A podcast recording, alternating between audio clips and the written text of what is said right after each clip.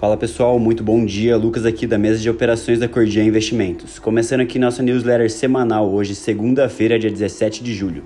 A semana inicia com a China voltando a assustar nessa noite de domingo com o PIB fraco, que derrubava as commodities metálicas no primeiro momento. Mas essa nova decepção com a economia por lá pode apressar Pequim a lançar estímulos adicionais. Por outro lado, nos Estados Unidos não há dados decisivos nessa semana de pré-Fed, em que o investidor concentra a atenção nos balanços de mais três grandes bancos, sendo eles o Bank of America, a Goldman Sachs, o Morgan Stanley, além de Netflix e Tesla. Sendo que por aqui também a Vale divulga amanhã o relatório de produção e vendas do segundo TRI.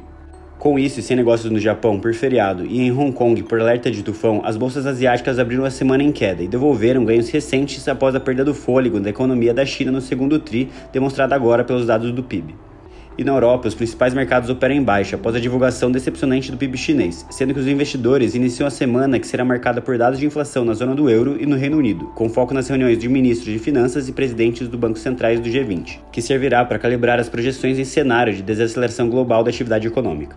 Entrando aqui na parte de commodities, o minério de ferro e os metais recuam com os dados da China, enquanto o petróleo tem baixa de quase 2%, com o WTI negociado aos 74 dólares o barril e o Brent aos 80 dólares em meio ao receio da China e a retomada de produção em grande campo na Líbia. E por aqui, no cenário doméstico, o secretário extraordinário da reforma tributária, Bernard Diap, afirmou que o governo deve enviar as quatro leis complementares para finalizar a reforma tributária e que a transição será longa para evitar a judicialização.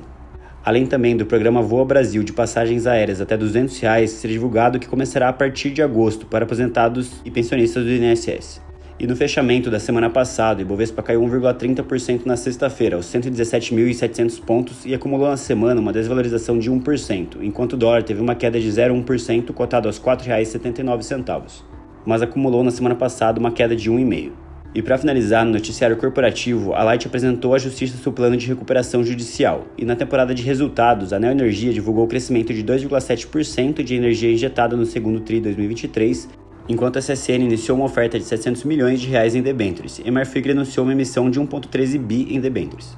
Bom, por hoje é isso, tenham todos uma excelente semana e bons negócios.